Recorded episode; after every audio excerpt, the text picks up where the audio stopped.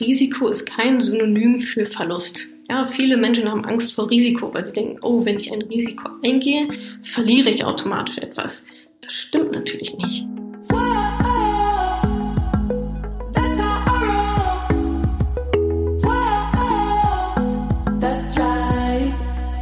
Salü, ihr Money Pennies. Toll, dass ihr auch bei dieser Podcast-Folge wieder mit dabei seid. Heute gebe ich euch das absolute Grundwissen zu den Bereichen Mindset, Investieren und Sparen mit auf den Weg. Also unbedingt bis zum Ende anhören. Viel Spaß. Lass uns doch mal direkt loslegen, wenn wir uns unser Mindset angucken. Der erste Satz, den ich mir auch immer wieder ins Gedächtnis rufe, wenn du dich nicht änderst, wird sich nichts ändern. Das kann man, glaube ich, einfach mal so stehen lassen, denn es steht eigentlich alles da. Wenn du dich nicht änderst, wird sich nichts ändern. Du musst bei dir anpacken, du musst bei dir ansetzen, damit sich drumherum Dinge ändern. Du kannst nicht darauf warten, dass sich dein Umfeld ändert oder irgendwelche Umstände und du dann wie durch Zauberhand auf einmal mehr Geld hast. Das wird nicht passieren. Du musst dich ändern, du musst klüger werden, du musst in dein Humankapital investieren, du musst dich mit den richtigen Leuten umgeben, damit sich wirklich auch etwas ändert. Das liegt komplett an dir. Du bist in der Verantwortung.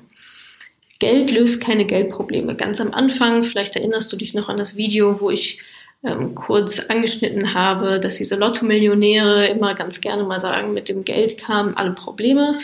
Geld schafft keine Probleme, aber Geld löst auch keine Geldprobleme. Wenn jemand Geldprobleme hat, dann liegt es daran, dass er keine finanzielle Bildung hat. Derjenige kann nicht mit Geld umgehen, derjenige weiß nicht, wie Geld funktioniert, worin er investieren soll, wofür er besser kein Geld ausgeben soll. Und wenn dieser jemand, dieser Lotto-Millionär plötzlich Geld hat, dann weiß er aber immer noch nicht, wie er damit umgehen soll. Dann hat er einfach nur noch mehr Geld, mit dem er nicht weiß, wie er umgehen soll. Daher Geld löst keine Geldprobleme. Ja, wünsche dir nicht mehr Geld, sondern wünsche dir die finanzielle Bildung, die Kompetenz, mit Geld vernünftig umzugehen und mehr Geld zu verdienen. Es geht hier nicht um Ausreden, sondern es geht um Verantwortung. Und das finde ich so, das ist so essentiell, aber das ist super, dass du hier bist, denn das hast du anscheinend schon verstanden es nützt nichts, auf dem Sofa zu sitzen und zu sagen, ja, die ganze Welt ist doof und die Politiker sorgen gar nicht für mich und niemand kümmert sich um meine Rente und alles ist irgendwie blöd und ich verstehe das doch nicht und ich war schlecht in Mathe und ich weiß sowieso nicht, wie das funktioniert. Außerdem bin ich eine Frau und meine Mama macht das auch nicht. Das bringt einen ja absolut gar nicht weiter. Was wir halt machen müssen, ist die Verantwortung für uns selber zu übernehmen. Und wenn du diese Denkweise schon mal hast, dass du die Verantwortung hast, dann kann auch gar kein anderer mehr schuld sein, weil es geht nur noch um dich. Du sitzt am Steuer und das ist ja auch das Tolle. Du bist von niemandem abhängig. Du bist nicht darauf angewiesen, dass irgendjemand für dich sorgt, sondern du sorgst einfach für dich selber. Und auf sich selber kann man sich im Endeffekt noch am ehesten verlassen, finde ich zumindest. Fehler sind gut. Du wirst auf dieser Reise, die wir gemeinsam machen, vielleicht das eine oder andere nicht sofort verstehen oder vielleicht auch einen Fehler machen, gerade mit deinen ersten Investitionen. Das ist kein Problem. Das ist, das ist gut. Daraus lernst du. Wir lernen aus Fehlern. Ist vielleicht nicht die effizienteste Weise zu lernen, aber letztendlich lernen wir aus Fehlern und du wirst welche machen. Verlass dich drauf. Wichtig ist, dass du dann wieder aufstehst, denk an die Lernkurve und einfach weitermachst, aus dem Fehler lernst und ihn im besten Fall nicht wiederholst. Wir sind immer noch beim Mindset das Glück liebt die Tatkräftigen, finde ich auch einen, einen ganz starken Satz. Da hängt auch wieder viel mit Verantwortung mit drin, ja. Das, das Universum, also daran glaube ich zumindest, das Universum, das ist nicht nur einfach da und guckt uns irgendwie zu, sondern das Universum weiß schon ganz genau, wer etwas macht, wer wirklich in die Tat geht, wer versucht, wer ackert, wer neue Wege wählt, wer kreativ ist, wer seinen Allerwertesten hochkommt. Und ich glaube fest daran, dass man sich Glück auch erarbeiten kann. Also es gibt da draußen in eine Kraft, die entscheidet, du hast es verdient, du hast es vielleicht noch nicht so verdient. Oder auch von, bei dir weiß ich ganz genau, wo du hin willst, denn du arbeitest darauf, hina darauf hinaus. Und bei der anderen Person weiß das Universum aber vielleicht gar nicht, wo die Person überhaupt hin will, weil sie die ganze Zeit Schlangenlinien läuft. Also das Glück liebt die Tatkräftigen. Mach was draus und das Glück wird zu dir kommen. Angewandtes Wissen ist Macht. Du kennst den Spruch, Wissen ist Macht. Finde ich nicht. Ich finde nämlich, dass angewandtes Wissen macht es. Denn was nützt es mir zu wissen, wie ich in der Theorie mehr Geld verdienen kann, wenn ich dieses Wissen aber nie anwende? Es gibt auch, ich komme ein bisschen aus dem Startup-Bereich, da gibt es auch immer dieses, ja, meine Idee, ich habe eine Idee, die darf ich dir aber nicht sagen, weil die ist so wertvoll. Nee, überhaupt nicht. Die ist genau 0,00 Euro wert. Denn eine Idee an sich ist nichts wert. Erst wenn man die Idee in die Tat umsetzt, wenn man daraus ein Konzept macht und etwas auf den Markt bringt, dann ist sie etwas wert. Denn in dem Moment laufen Umsätze ein oder eben auch nicht. Also angewandtes Wissen ist Macht. Du musst das, was du weißt, musst du umsetzen. Ansonsten bringt dir das leider effektiv überhaupt gar nichts. Es ist okay, viel Geld zu haben. Wirklich, wiederhole das. Es ist okay, viel Geld zu haben. Wenn jemand es sich auch verdient, viel Geld zu haben, so wie du beispielsweise, dadurch, dass du jetzt auch in dich selber investierst, dass du diesen langen Weg gehen möchtest, du hast es dir verdient. Oder du wirst es dir auch verdient haben, wenn du diesen Online-Kurs zu Ende gemacht hast, wenn du dein eigenes Depot hast, wenn du ähm, vielleicht dein, dein Umfeld noch ein bisschen gescannt hast, wenn du andere Gewohnheiten dir vielleicht aneignest, noch andere Felder in deinem Leben ein bisschen umkrempelst und auf dieses eine Ziel, was du hast, nämlich finanziell besser dazustehen, hinarbeitest, wirst du mehr Geld haben. Und das ist vollkommen okay, denn dann hast du es dir auch wirklich verdient.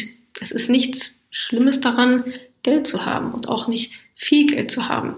Es ist ja auch nicht so, dass Geld den Charakter verdirbt, was ja auch viele sagen, ist auch so ein Glaubenssatz. Geld verdirbt nicht den Charakter wie ich schon vorher gesagt habe, Geld ist ein Tauschmittel, das macht nichts, das hat kein Gehirn, das fällt keine Entscheidung. Es kann natürlich sein, dass Geld einen Charakter, den ein Mensch schon hatte, nochmal stärker hervorbringt. Das mag ja gut möglich sein, das können aber auch andere Dinge mit dir tun. Aber letztendlich ist Geld erstmal für gar nichts verantwortlich und es ist vollkommen okay und sogar in Ordnung und gut, wenn du viel Geld hast. Gönn dir das ich habe es jetzt schon ein paar Mal angesprochen, die beste, die wirklich allerbeste Investition, und das, das wirst du noch so oft von mir hören, weil das mein absolutes Lieblingsthema ist, ist die Investition in dich selbst. Ich nenne das immer Humankapital. Also Investitionen wie dieser Online-Kurs, wie Bücher, wie Reisen, die den Horizont erweitern, wie Sport, wie gute Ernährung, all diese Dinge, Seminare und in wie auch immer, was du denkst, was dir gut tut, was deinem Körper gut tut, deiner Seele, deinem Köpfchen, dass du dich weiterentwickelst, dass du wächst, dass du besser wirst in den Dingen, die dich ausmachen. Das ist alles Humankapital und das ist so unglaublich wichtig, wie ich vorhin auch gesagt habe. Damit sich etwas ändert, musst du dich ändern. Aber da muss auch erstmal was rein ins Köpfchen und in dein Körper und in dich als dein Wesen. Und das sind Investitionen in dein Humankapital.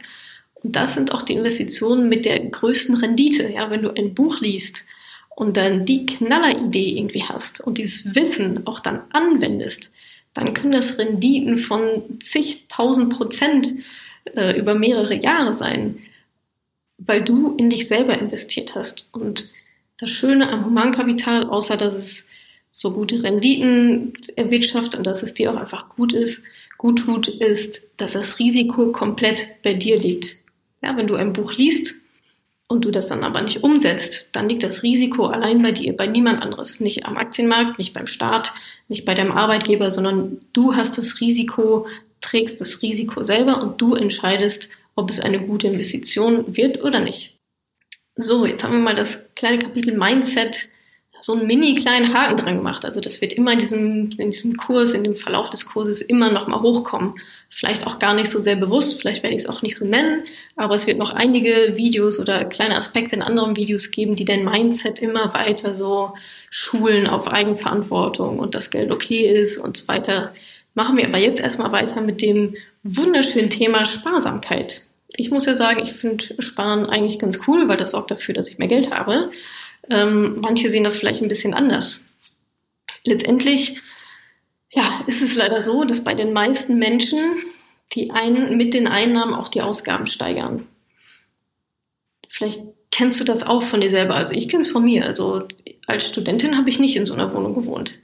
Und äh, als Studentin ähm, habe ich auch nicht diese Klamotten getragen. Als Studentin bin ich auch nicht irgendwie zweimal die Woche auswärts essen gegangen.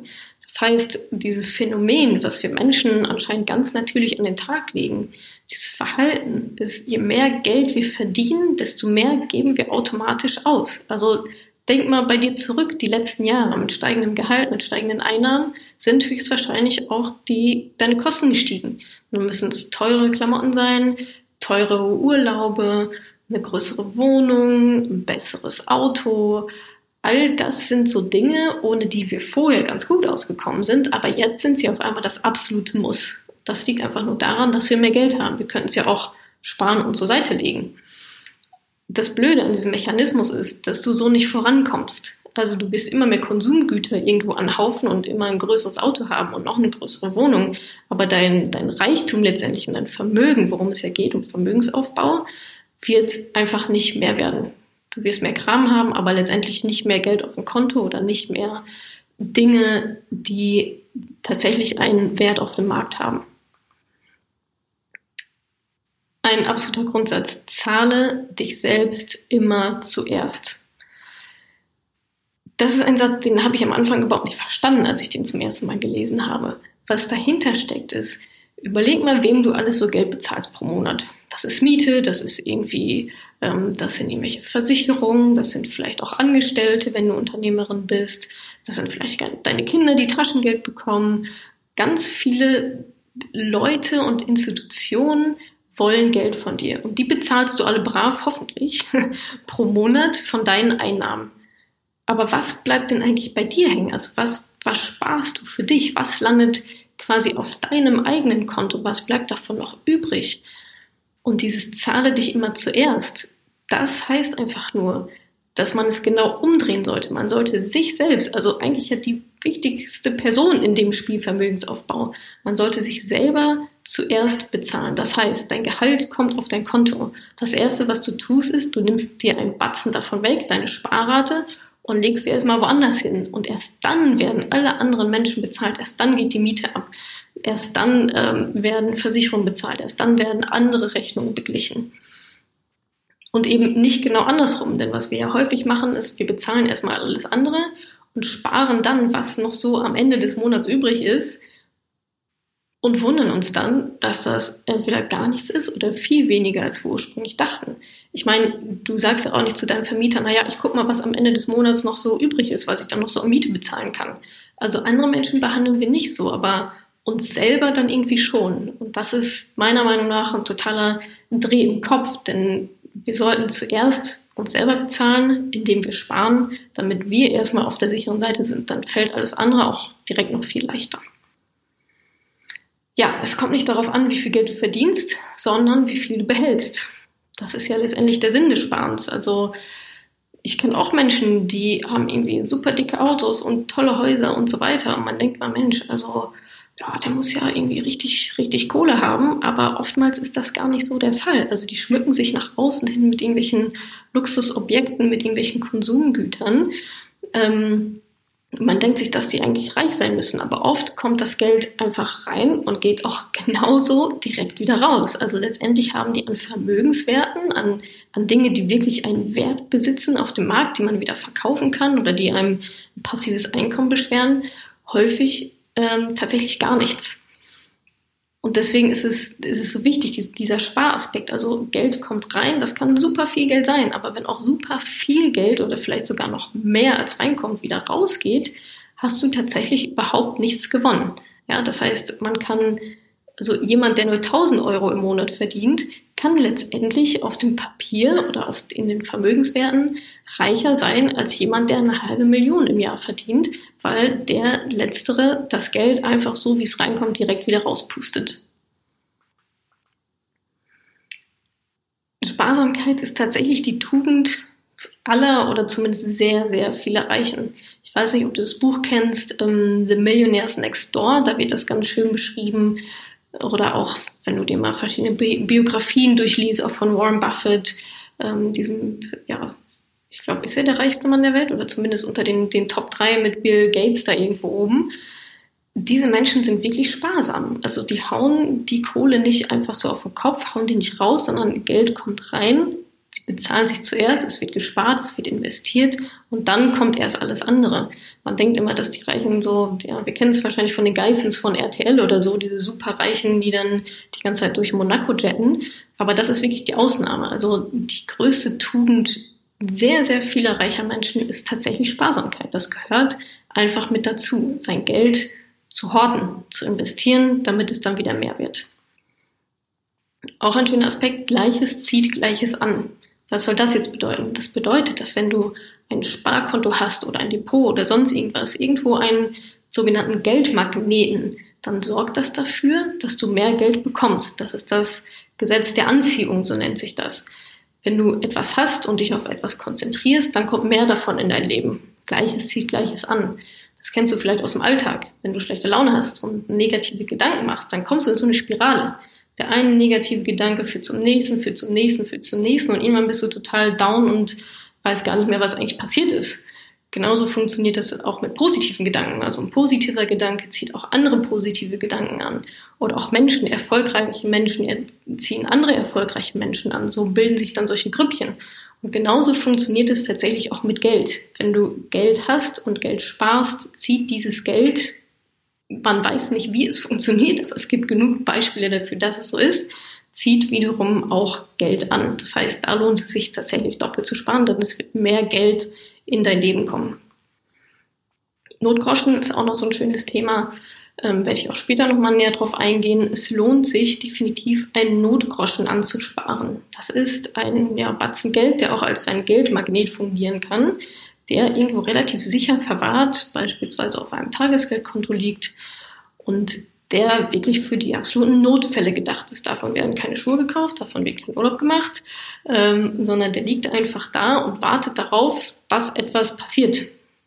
Das hoffen wir natürlich alle, dass nichts passiert, aber falls etwas passiert, hast du da genug Geld, paar tausend Euro, im Idealfall ungefähr so drei Monatsgehälter, ähm, für den Fall, dass irgendwas Blödes passiert, Waschmaschine geht kaputt, Auto geht kaputt, du verlierst deinen Job und brauchst ein paar Monate, um neuen zu finden. Da hast du also dieses Sicherheitspolster dann auf deinem Konto liegen.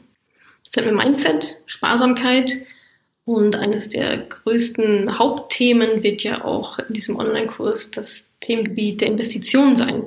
Das heißt, da schauen wir doch nochmal uns kurz die absoluten Grundsätze für Investitionen an.